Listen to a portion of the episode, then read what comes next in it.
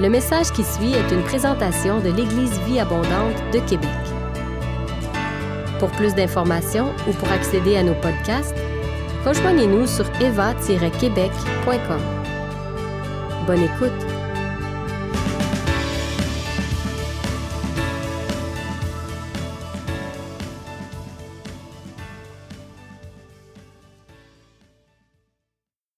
Bonjour tout le monde. Bonjour tout le monde aussi à, à la maison. J'espère que vous allez bien ce matin. Moi, je vais bien. Je veux aussi euh, souhaiter un joyeux anniversaire, une bonne fête des mères à toutes les mamans. Euh, donc, euh, soyez vraiment bénis. Et je lisais une histoire concernant la fête des mères et j'aimerais vous la lire ce matin en commençant mon message. À l'occasion de la fête des mères, deux jeunes garçons âgés de 4 ans et 6 ans s'approchent de leur maman avec une belle plante qu'ils venaient tout juste d'acheter chez le fleuriste du coin avec leur propre argent de poche. La maman, tout émue, reçoit avec joie cette jolie plante de la part de ces deux merveilleux garçons. Toutefois, la maman remarque qu'il y a quelque chose qui ne va pas chez son plus vieux. Son garçon de six ans est effectivement tout triste. Sa mère lui demande donc Qu'est-ce qu'il y a, mon beau garçon L'aîné commence à raconter à sa mère ce qui s'est passé chez le fleuriste où ils ont acheté la plante. Il y avait un super beau bouquet de fleurs qu'on aurait aimé t'acheter, maman, mais il coûtait vraiment trop cher. Il y avait un beau ruban qui était attaché au bouquet et on a tout de suite pensé que ce serait parfait pour toi puisque tu nous demandes souvent d'avoir la paix afin de pouvoir te reposer un peu. Sur le ruban du bouquet, il était écrit Repose en paix.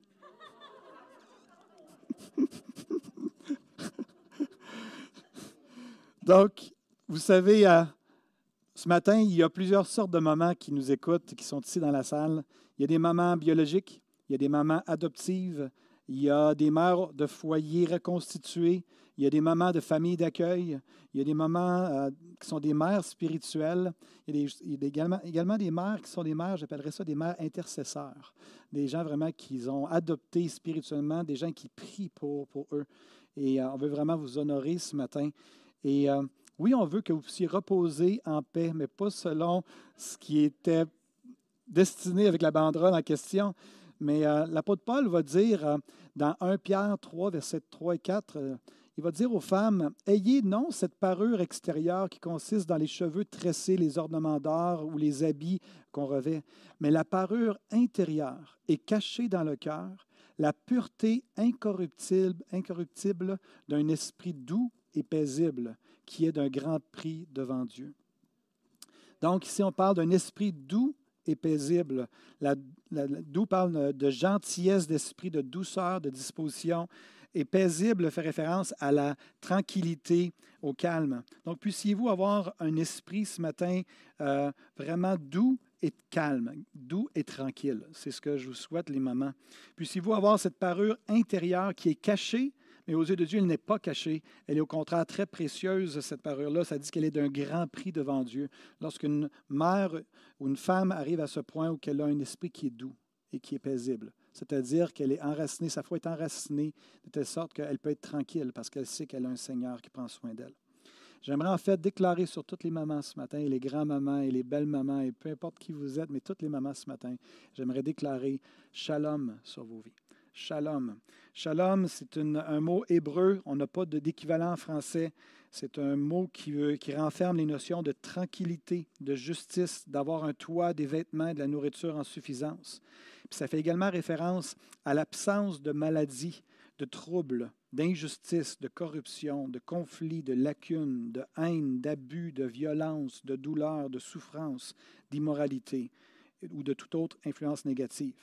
Donc, j'aimerais déclarer Shalom, shalom, shalom sur vos vies, les mamans, ce matin. Seigneur, je bénis chaque maman qui est dans ce lieu. Merci, Père, pour euh, le concept de la maman. Tu as été vraiment inspiré lorsque tu as créé les mamans. Et on te bénit. Je prie, Père, que tu puisses venir penser toute blessure, toute douleur ce matin, euh, de mamans qui sont peut-être dans la souffrance, qui sont séparées de leurs enfants pour une, en raison de la pandémie ou en raison de la distance. Je prie vraiment pour le shalom. Shalom sur mes, mes sœurs, Père, là où ils se trouvent. Shalom, peu importe quel âge elles ont ce matin. Shalom sur elles, dans ton nom, Père. Amen. Amen. Encore une fois, joyeux anniversaire, Bonne fête des mères. Ce matin, j'aimerais qu'on tire quelques principes de l'histoire d'une femme peu connue des évangiles, la femme de Zébédée. Hein, vous avez sûrement déjà entendu des messages sur la femme de Zébédée, qui est connue et présentée sous le nom de la mère des fils de Zébédée. Euh, je, vais vous, euh, je vais appliquer mon message plus particulièrement aux mères ce matin, mais les principes sont, sont applicables à chacun, que vous soyez homme ou femme. Dans Matthieu chapitre 20, versets 20 à 23, on peut lire ceci. Alors la mère des fils de Zébédée s'approcha de Jésus avec ses fils et se prosterna pour lui faire une demande. Jésus lui dit, Que veux-tu Ordonne, lui dit-elle, que mes deux fils que voici soient assis dans ton royaume, l'un à ta droite et l'autre à ta gauche. Jésus répondit, Vous ne savez ce que vous demandez. Pouvez-vous boire la coupe que je vais boire ou que je dois boire nous le pouvons, dirent-ils. Et il leur répondit, Il est vrai que vous boirez ma coupe, mais pour ce qui est d'être assis à ma droite et à ma gauche, cela ne dépend pas de moi et ne sera donné qu'à ceux à qui mon Père l'a réservé. Donc, vous avez sûrement déjà lu cette histoire-là, vous avez sûrement déjà lu les, euh, évangiles, et j'aimerais juste décrire un petit peu le contexte familial. On vient de lire l'histoire de la, de la mère des fils de Zébédée. Donc, faisons un petit peu le topo de cette famille-là, la famille de Zébédée. Euh, c'était une famille de la Galilée, de toute évidence. Euh, les fils de Zébédée, c'était qui? C'était Jacques et Jean. Donc, Jacques et Jean qui euh, étaient des pêcheurs. Lorsque Jésus les a rencontrés, les a invités à le suivre, ils étaient des pêcheurs. Ça dit qu'ils étaient des associés de Simon-Pierre. et ça nous dit aussi que dans les évangiles que la, Zébédée était comme le propriétaire de l'entreprise et qu'ils avaient en plus des ouvriers euh, au sein de leur entreprise. En d'autres mots, c'était des gens qui étaient bien nantis. C'était des gens qui avaient de l'argent. C'était des gens qui étaient, qui étaient capables d'embaucher et qui avaient des employés à leur charge. Donc, on a ici Zébédée, le père, qui veut dire l'Éternel a donné. C'est ce que son nom veut dire. Il y avait les fils de Zébédée qui étaient Jacques et Jean, surnommés les fils du tonnerre par Jésus lui-même. Donc, ils avaient du caractère. En tout cas, quand on dit, si on, me surnommait le pasteur du tonnerre, j'imagine qu'il y aurait une dynamique, euh, de, qu'il y a quelque chose que ça veut communiquer. Donc, Jésus les a surnommés les fils du tonnerre. Et puis, euh, Jacques veut dire celui qui supplante, et Jean veut dire l'Éternel a fait grâce. Et Jacques et Jean, vous le savez, quand ils ont été sollicités par Jésus, euh, ils ont laissé leur père dans la barque avec les ouvriers, puis ils ont commencé à suivre Jésus, et ils sont devenus euh, le deux tiers du cercle intime de Jésus. Donc, on dit souvent au Québec Pierre, Jean, Jacques, mais en fait, c'est Pierre, Jacques, Jean. Le, vrai terme, parce que Jacques était l'aîné, de toute évidence, et Jean était le petit frère dans la famille de Zébédée. Et euh, une chose aussi qui m'a marqué par rapport à cette famille-là, je ne sais pas si vous vous rappelez, lorsque Jésus s'est fait arrêter, ça nous dit qu'il y a un disciple qui le suivait euh, en arrière euh, et qui s'est rendu jusqu'à la cour du souverain sacrificateur. Est-ce que vous vous rappelez de cette histoire-là? Ça dit qu'il a été capable de rentrer dans la cour du souverain sacrificateur parce que le souverain sacrificateur le connaissait. Et on sait que ça faisait référence à Jean. Et Jean, après ça, a parlé à la portière pour laisser entrer Pierre et tout ça. Donc, c'est quand même intéressant que Jacques et Jean venaient de la Galilée, du nord du pays, et que lorsqu'il était rendu à Jérusalem euh, pour la crucifixion, qu'il était connu du souverain sacrificateur. C'est-à-dire que même si c'était une famille de la Galilée, ils étaient connus même jusqu'à Jérusalem. Ça veut dire que c'était une famille qui était vraiment connue à travers peut-être le pays ou à travers du moins les hautes sphères de la société. En d'autres mots, il est fort probable que Jacques et Jean venaient de la haute sphère, de la haute société et que c'est des gens qui étaient vraiment euh, bien éduqués et qui, avaient, euh, qui étaient bien connus et bien nantis. Et j'ai été étonné d'apprendre que la femme de Zébédée se nommait de toute évidence Salomé. Donc, elle avait un nom. Elle était probablement la sœur, écoutez bien ce que je suis en train de dire, elle était probablement la sœur de Marie, la mère de Jésus. Donc, selon toute vraisemblance, Salomé, la mère de Jacques et de Jean, était en fait la tante de Jésus Tanti Salomé. Donc, c'était Tanti Salomé qui s'est présenté devant Jésus, qui s'est prosterné, de toute évidence, elle a emmené ses deux fils vers le Seigneur, puis elle lui a fait une demande. Donc, lorsqu'on on, met tous ces morceaux de casse-tête-là en place, et on, se remémore le texte que je vous ai lu, on peut mieux comprendre pourquoi elle a été aussi audacieuse dans sa demande. Les deux, ces deux fils faisaient partie du trio très, très proche de Jésus. Euh, et la mère était peut-être la tante de, Jésus. Donc, on peut comprendre euh, ce désir de vouloir se rapprocher du trône du royaume de Jésus. Et, soit dit en passant, Salomé euh, veut dire paisible, et on croit que c'est un féminin, un mot féminin qui descend du mot shalom, le mot hébreu shalom que j'ai parlé tantôt, ce serait un, dérivé du mot féminin de shalom. Donc, la mère des fils de Zébédée s'approcha de Jésus avec ses fils, se prosterna pour lui faire une demande. Et sa demande, c'était que ses deux fils puissent avoir des places d'honneur, deux places d'honneur, euh, des places de deux premiers ministres dans le royaume de Jésus.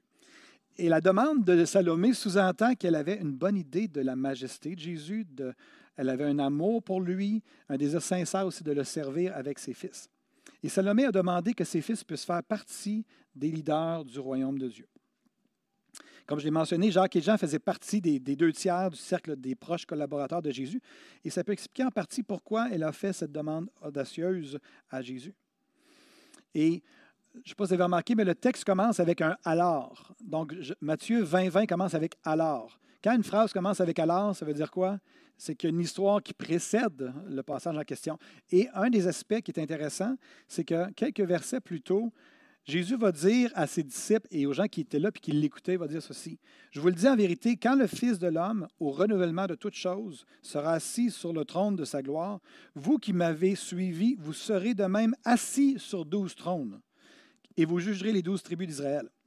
Donc, lorsque Salomé est venu se prosterner devant le Seigneur, en désirant le meilleur pour la vie de ses disciples, elle faisait référence ici à ce que Jésus avait dit lui-même, que les disciples seraient assis sur des trônes et qu'ils euh, seraient là pour euh, régner avec Jésus. Mais elle demandait à ce qu'ils aient la priorité, qu'ils soient les plus proches de Jésus, proches de lui, vraiment à côté de lui.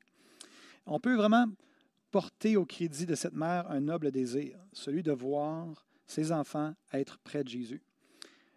En plus, sa requête atteste qu'elle ne désespère pas de l'instauration du règne de Christ, qui n'était pas évident à ce moment-là, sinon que Jésus faisait des guérisons, des miracles, mais le règne n'était pas encore établi de Dieu. Mais elle, elle y croyait. C'est ça, sa demande euh, euh, trahit ou euh, confirme sa conviction qu'elle savait que Jésus était le Messie, que Jésus était pour établir un règne, et a dit, Seigneur, fais en sorte que mes fils puissent être établis là. Cette mère-là, Salomé, met en lumière un aspect important qui est tapis au fond du cœur de toutes les mères chrétiennes. Dans le fond du cœur d'une mère chrétienne, il y a ce désir que leurs enfants soient partie prenante du royaume. Non seulement qu'ils soient sauvés, mais aussi qu'ils puissent contribuer à l'avancement du royaume. Il y a quelque chose chez vous, les mères, de la part du Seigneur. Dieu n'est pas un homme. Hein. Dieu est à la fois, non, je ne peux pas dire ça comme ça. De Dieu a découlé à la fois les hommes et les femmes et tout ce qui est dans la mer, euh, ça a découlé de Dieu.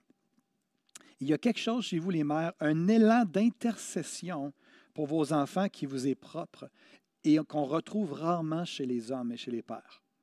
C'est quelque chose que Dieu a mis en vous et j'aimerais souffler sur cet, élan et euh, ce don d'intercession que Dieu vous a donné. J'aimerais vous encourager ce matin à continuer à prier pour vos enfants et faire comme Salomé, à continuer à amener vos enfants devant le Seigneur. Amenez le Seigneur, à voir vos enfants, à porter attention à vos enfants par vos prières, par vos élans d'intercession. Une mère demeure toujours une mère, soit dit en passant. qu'une mère ait 76 ans, ou qu'elle ait 42 ans, ou qu'elle ait 22 ans, euh, ou 20 ans, une mère demeure toujours une mère. Et vos prières, c'est comme si vous avez reçu un mandat permanent de la part du Seigneur pour prier pour vos enfants. Et on veut vous dire merci en tant qu'enfant aujourd'hui aux mères. Parfois, les mères prient par soupir pour une amélioration chez leur enfant. Parfois, les mères prient en désespoir de cause dans un temps de crise. Mais ce matin, j'aimerais vous encourager à développer ce que j'appellerais un élan épuré d'intercession. Un élan épuré d'intercession. Romains 8, 26 dit ceci. L'apôtre Paul disait aux Romains, De même aussi l'Esprit vient au secours de notre faiblesse, car nous ne savons pas ce qu'il convient de demander dans nos prières, mais l'Esprit lui-même intercède par des soupirs inexprimables. Salomé, la tante de Jésus, n'avait pas accès à cette dynamique qu'on vient de lire là. Elle n'avait pas accès à, elle n'avait pas l'Esprit de Dieu en elle pour lui venir en aide, comme on vient de le lire. Son élan d'intercession n'était pas euh, encore épuré par la sagesse de l'Esprit. Je crois qu'en raison du Saint-Esprit en nous, il est maintenant possible d'expérimenter un élan d'intercession épuré. Une vie de prière qui dépasse le raisonnement humain, une vie de prière qui dépasse, je vais, je vais l'expliquer plus tard, mais le mode tremplin ou le mode de machine distributrice ou de liste d'épicerie. Je crois que l'Esprit de Dieu, lorsqu'il est venu chez les mamans, il a accentué cette dimension d'intercession et l'a épuré et lui a donné la capacité de pouvoir entendre davantage la voix de l'Esprit de Dieu et de collaborer avec Dieu pour le bien des enfants. Amen. Hallelujah. Je n'ai eu au moins un Hallelujah. Vous savez, je l'ai déjà dit, je le mentionne encore parce que c'est pertinent dans ce contexte, dans ce contexte-ci. Souvent, lorsque je prie ou lorsque je loue, j'adore le Seigneur, je vais m'imaginer arriver dans, le, palais céleste, le palais royal de mon Père céleste. Et je m'imagine monter quelques marches et j'ouvre d'énormes portes du palais. Et les portes, alors que les portes s'ouvrent, c'est comme s'il y a un grand tapis rouge qui s'en va jusqu'au trône. Et dans mon esprit, je vais marcher jusqu'au trône. Et au fur et à mesure que je m'approche, et souvent alors que je, vis, je m'imagine le trône du Seigneur, je ressens la présence de Dieu qui vient, qui se dépose sur moi. Et c'est vraiment mon imagination qui prend place. Et je fais juste m'imaginer le Seigneur qui règne, et c'est tout ce qui est, tout est biblique. Et je sens la présence de Dieu qui vient sur moi, et je m'approche. Et souvent, je reste en bas des marches du trône, et j'adore le Seigneur. Je l'honore, je, le magnifie, je reconnais qui il est, sa, sa, sainteté, sa souveraineté, etc. Et après un certain temps, ce que je vais faire, c'est que je vais monter les marches d'escalier, et je vais m'asseoir à la droite du Père, dans mon esprit. Et là, je vais m'asseoir à côté de lui. Et là, je me ramasse, je, ne lui fais plus face, je suis côte à côte avec lui et on regarde dans la même direction. Vous me suivez? Et là, à ce moment-là, je commence à parler au Seigneur. Soit je, peux lui ouvrir mon cœur au niveau des choses personnelles qui me concernent, mais après ça, c'est que je vais commencer à regarder les circonstances pour lesquelles je vais prier du point de vue du Seigneur en disant comment toi, Seigneur, tu vois la situation? Comment tu vois mon fils? Comment tu vois ma fille? Comment tu vois telle situation? Comment tu vois ça? Et là, je reste à l'écoute de ce que le Seigneur est en train de vouloir faire et de ses pensées par rapport à ma famille. Et là, je prie dans cette direction-là. Pour ceux qui se posent la question, Pasteur Benoît, il me semble que c'est une drôle de pratique, euh, l'idée de t'imaginer à côté du Seigneur. Mais j'aimerais juste vous faire réaliser encore une fois votre identité. Dans Éphésiens 1, 20 et 2, 6, ça dit ceci. Dieu a déployé pardon, sa puissance en Christ en le ressuscitant des morts et en le faisant asseoir à sa droite dans les lieux célestes. Ça, on connaît tous ce, passage-là. On sait que Jésus est assis à la droite dans les lieux célestes. Mais euh, l'apôtre Paul explique un peu plus loin aux Éphésiens, Dieu nous a ressuscités ensemble avec Christ et nous a fait asseoir ensemble dans les lieux célestes en Jésus-Christ. Donc, si on est assis ensemble dans les lieux célestes avec Jésus-Christ, Jésus-Christ est assis où? À la droite du Père. Et je suis en qui, moi? Je suis en Christ, assis dans les lieux célestes, en Christ avec le Seigneur. Donc, j'ai tout à fait le droit de m'imaginer être assis à côté du Seigneur lorsque je me mets à prier et à intercéder. Et pour vous, les mamans aussi. On est appelé à vivre en fonction de notre nouvelle identité d'enfant de Dieu, ressuscité avec Christ, assis à la droite de Dieu, et appelé à apprendre à prier avec une perspective rédemptrice. Je vais développer ça. Lorsqu'on prie, on peut s'imaginer assez la droite de Dieu en Christ afin d'accéder à un élan d'intercession épuré. Le bien le plus précieux lorsqu'on prie, lorsqu'on intercède, et à vous toutes, toutes les mamans qui m'entendent et m'écouter ce matin, la chose la plus précieuse lorsqu'on prie, c'est si on est capable de capter la perspective de Dieu. C'est important. Et Christine, mon épouse, qui est une excellente maman, et je la bénis ce matin, je l'honore ce matin, elle est une excellente maman lorsqu'elle intercède et qu'elle revient vers moi, je suis toujours à l'affût de qu'est-ce que le Seigneur lui a dit. Ce que je vous parle là, là ma, femme le, vit bien souvent. Et je veux dire à Christine, bon, est-ce que le Seigneur t'a de bonne humeur ce matin? Puis là, après ça, elle dit, je veux tout savoir, qu'est-ce que le Seigneur te dit? Et tout ça. Puis elle va me partager parfois, pas tout le temps, mais parfois elle va me partager, euh, elle va toujours me partager ce que je lui demande de me partager, mais elle ne me partagera pas toujours qu'elle a reçu, elle n'a pas toujours reçu la perspective du Seigneur. Mais quand elle me partage des choses qu'elle a reçues du Seigneur, quand elle a reçu sa perspective, là, dans mon esprit, il y a quelque chose qui s'anime. C'est comme, wow, OK. Il y a comme une sagesse qui est là. Et devinez quoi? Quand Christine me partage la perspective qu'elle a reçue du Seigneur par rapport à un de nos enfants, mais savez-vous ce que je fais, moi? Moi, je prends la perspective du Seigneur qui m'a été partagée, puis je m'en vais intercéder en fonction de la perspective du Seigneur. Vous me suivez? je bénéficie dans mon intercession de, sa révélation. Donc, le bien le plus précieux lorsqu'on prie, c'est la perspective du Seigneur. Et quand je parlais tantôt du mode tremplin, la machine de distributrice ou la liste d'épicerie, c'est qu'on peut facilement venir devant le Seigneur. Et si on n'a pas sa perspective, on va arriver avec des demandes. Seigneur, je te demande de. Seigneur, je te demande de. Seigneur, je te demande de. Seigneur, je te demande de. Seigneur, euh, je désire que. Seigneur, je désire que. Alors que le Seigneur a peut-être lui-même des désirs. Le Seigneur même est peut-être déjà en action. Il est peut-être en train d'agir dans la situation. Ce serait peut-être bien de savoir qu'est-ce qu'il lui est en train de faire et comment on peut collaborer avec lui. Donc, c'est de dépasser le mode. Il y a des moments où on demande des choses au Seigneur, puis d'autres moments où on se dit Seigneur, toi, qu'est-ce que tu es en train de faire? Qu'est-ce que tu en penses de cette situation-là?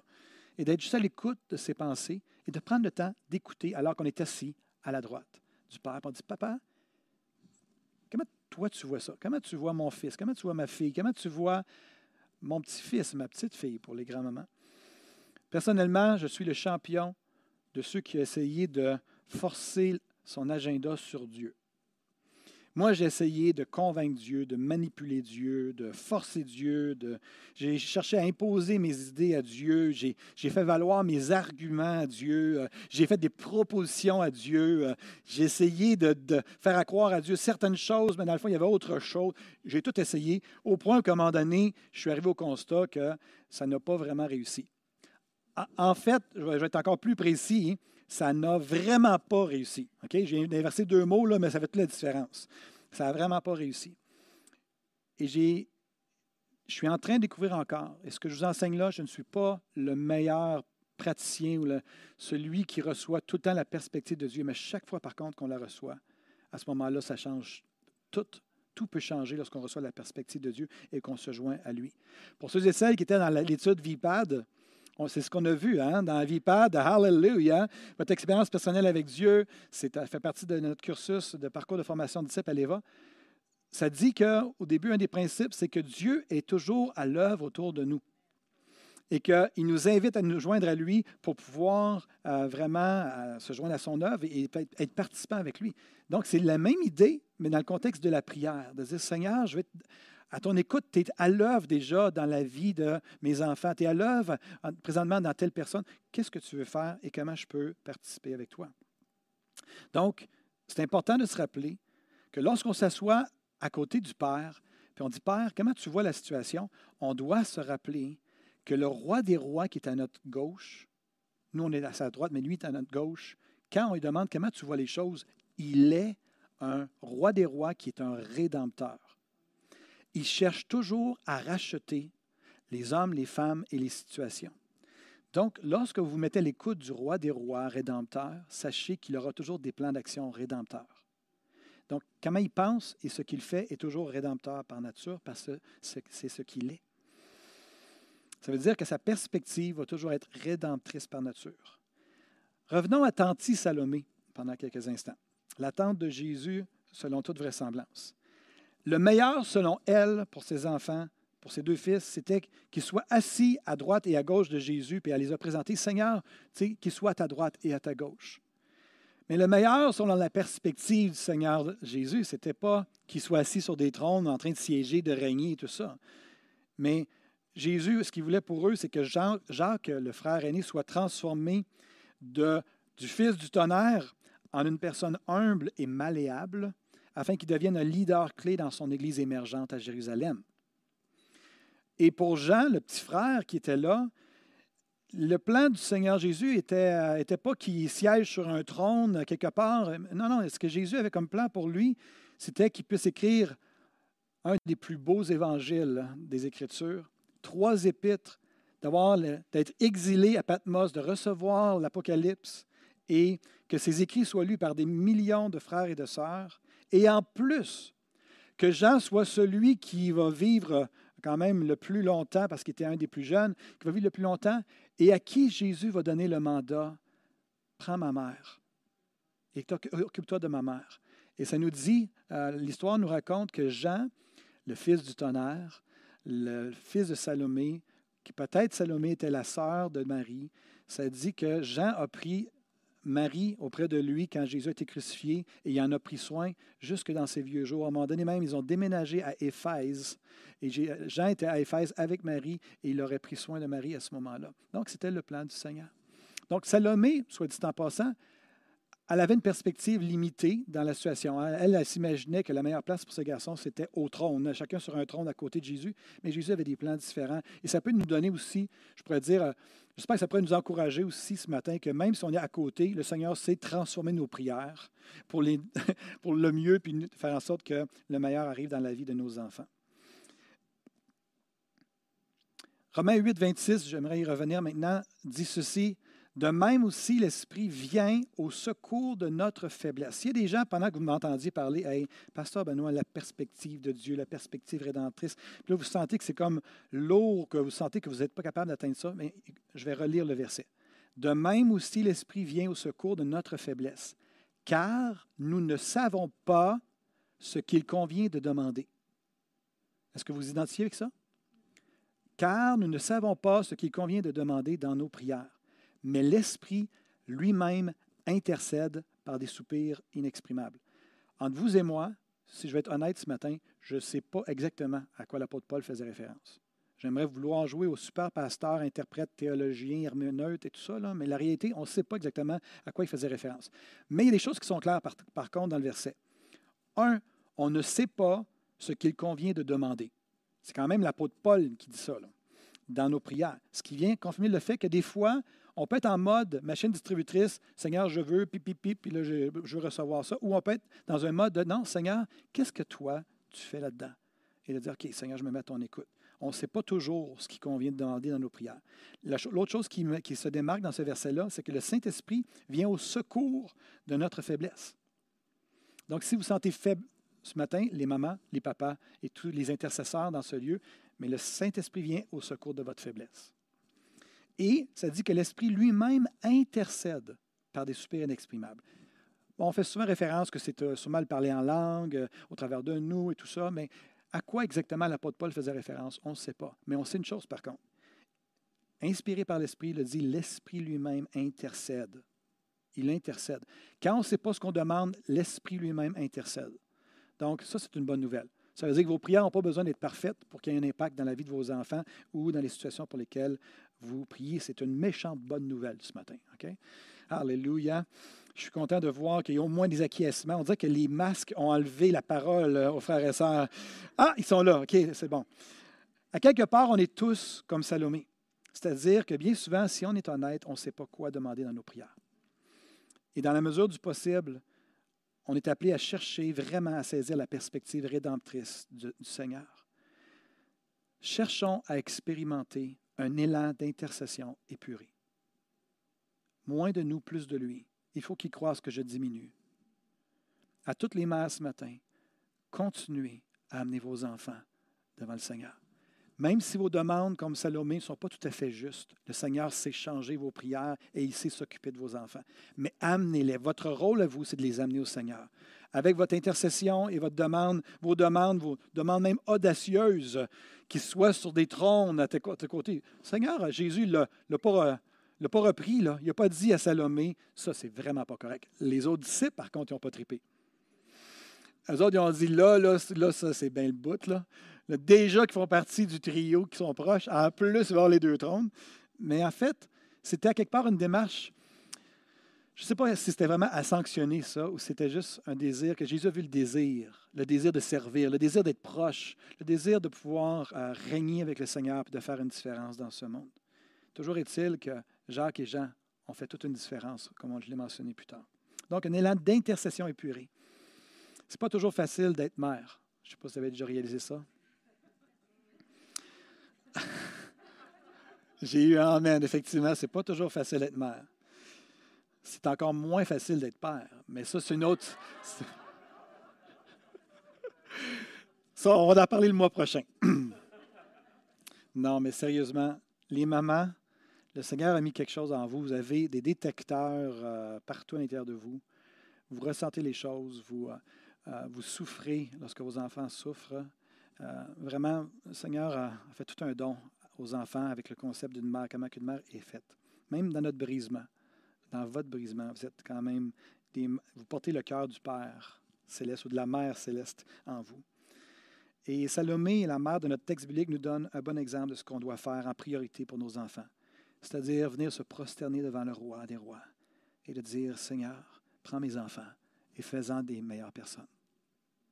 Fais-en des meilleures personnes. Elle désirait le meilleur pour ses fils, tout comme n'importe quelle mère. Et pour faire monter nos enfants au-delà de ce qu'on peut leur offrir, il faut les apporter à Jésus. Je vais répéter ce que je viens de dire. Pour faire monter nos enfants au-delà de ce qu'on peut leur offrir, il faut les apporter à Jésus. Nous ne savons pas toujours quoi demander, mais on sait par contre comment les amener au Seigneur. Salomé a demandé que ses fils puissent contribuer de manière significative à l'avancement du royaume de Dieu, et nous, on peut faire la même chose. Rappelons-nous que le Seigneur entend toujours toutes nos prières, qu'elles soient bonnes, pas bonnes, pas euh, qu'on ait saisi la la perspective rédemptrice de Dieu ou non, ça n'importe peu. On le cherche, on désire ça. Et pourquoi on désire la perspective rédemptrice de Dieu et la pensée de Dieu? Parce qu'il y a un changement qui prend place dans la vie de prière d'une mère lorsqu'elle saisit quel est le cœur de Dieu pour son enfant. Concrètement parlant, là, je m'adresse aux mamans présentement. Donc, les pères, vous n'avez pas besoin de m'écouter. Je vous parlerai le mois prochain, ou en tout cas, le prochain prédicateur vous parlera le mois prochain. Qu'est-ce qui arrive quand tu saisis la pensée de Dieu?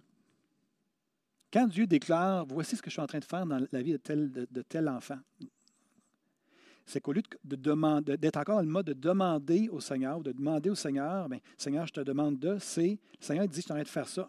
On commence à partir de ce moment-là de déclarer ce que le Seigneur déclare. Là, on ne prie plus le Seigneur. Je déclare, j'appelle à l'existence le fait que mon garçon va revenir à toi. J'appelle maintenant la paix, je déclare la paix sur cet enfant-là maintenant. on n'est plus en train de parler au Père, on est en train d'être ambassadeur avec le Père, en train de prier pour que les choses changent sur la terre. Est-ce que vous me suivez ce matin? On n'a pas tout le temps le réma, la perspective céleste, mais lorsqu'on l'a, on peut changer de mode et de dire maintenant, je déclare les choses. Et j'appelle à la vie ce qui est mort. Je déclare maintenant à l'ennemi de lâcher prise, maintenant, etc. Puis on voit en fonction de ce que le Seigneur peut nous donner. Donc, que nos requêtes soient les bonnes ou qu'on ait la bonne perspective ou non, il est bon de savoir aussi que le Saint-Esprit intercède pour nous. Le Seigneur sait nous donner ce qui nous est échu en partage, peu importe ce qui arrive. On peut même parfois faire des demandes audacieuses. Si vous faites des demandes, Salomé, elle a quand même fait une demande audacieuse. On est d'accord? Hein? Mais Jésus ne lui a pas fait de reproche. Et ses enfants ont quand même abouti à avoir un impact dans, le royaume. Parfois, même si on n'a pas la pensée du Seigneur, on n'a pas le réma du Seigneur, on peut venir devant le Seigneur et dire au Seigneur, Seigneur, je te fais une grande demande. Seigneur, je te fais une grande demande. Et le Seigneur voit que lorsqu'on fait des grandes demandes au Seigneur, le Seigneur voit notre foi. Qu'on train de croire qu'il a la capacité de répondre à ça. C'est pour ça qu'on lui fait une grande demande.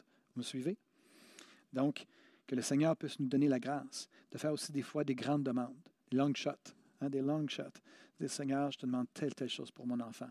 Maintenant, je les présente à toi. Est-ce qu'on peut pencher nos têtes, fermer nos yeux? Père, merci encore une fois pour ton esprit en nous qui vient à notre aide. Et je prie maintenant pour mes sœurs, particulièrement qui sont mères. Je prie pour un élan épuré d'intercession. Je prie que si elles n'ont jamais expérimenté cette dimension de recevoir ta perspective, qu'à partir de mon message de ce matin, que ces mères puissent se mettre davantage à ton écoute et qu'elles puissent découvrir la beauté de collaborer avec toi dans ce monde et d'avoir un impact au travers de leur intercession qui est épurée, qui est inspirée par ton esprit. Je bénis chaque maman, peu importe quelle sorte de maman c'est ce matin, chaque grand-maman, je prie que leur cœur et leur foi ne défaillent point. Je prie que, comme on l'a chanté, comme Maricole l'a mentionné, que s'il y a des mamans et les grands moments ce matin que votre foi, dans les derniers mois à cause de la pandémie, s'est refroidie, qu'elle a défailli ou qu'elle euh, a été affectée, je prie ce matin afin que votre foi soit vraiment renouvelée parce que vous êtes un don, vous êtes des protectrices sur la vie de vos enfants, de vos petits-enfants. Le Seigneur vous a donné un don d'intercession et je prie qu'il soit renouvelé, que votre foi soit renouvelée afin que votre intercession soit renouvelée par le fait même. Donc, Seigneur, je bénis les mamans, je bénis le temps qu'elles vont avoir peut-être sur FaceTime, sur Zoom ou peu importe par quel moyen qu'elles vont voir leur famille. Je prie que tu puisses réjouir leur cœur. Merci de les avoir mis dans nos vies, Père. À toi soit toute la gloire dans le nom de Jésus-Christ. Et tout le monde dit Amen. En ce dimanche de la fête des mères et en terminant cette réunion, je tiens à nous rappeler qu'il y a trois choses qui comptent vraiment dans cette vie. Qui on aime et comment, qui nous aime et comment, et les choses qu'on fait pour contribuer à l'avancement du royaume de Dieu sur cette terre. Donc, à toutes les mamans, merci pour qui vous êtes. Merci pour qui vous êtes dans le royaume et tout ce que vous faites aussi pour vos enfants spirituels et vos enfants biologiques et tout. Merci pour votre intercession. Que la grâce du Seigneur repose sur vous. Encore une fois, bonne fête des mères. Bon dimanche à tout le monde.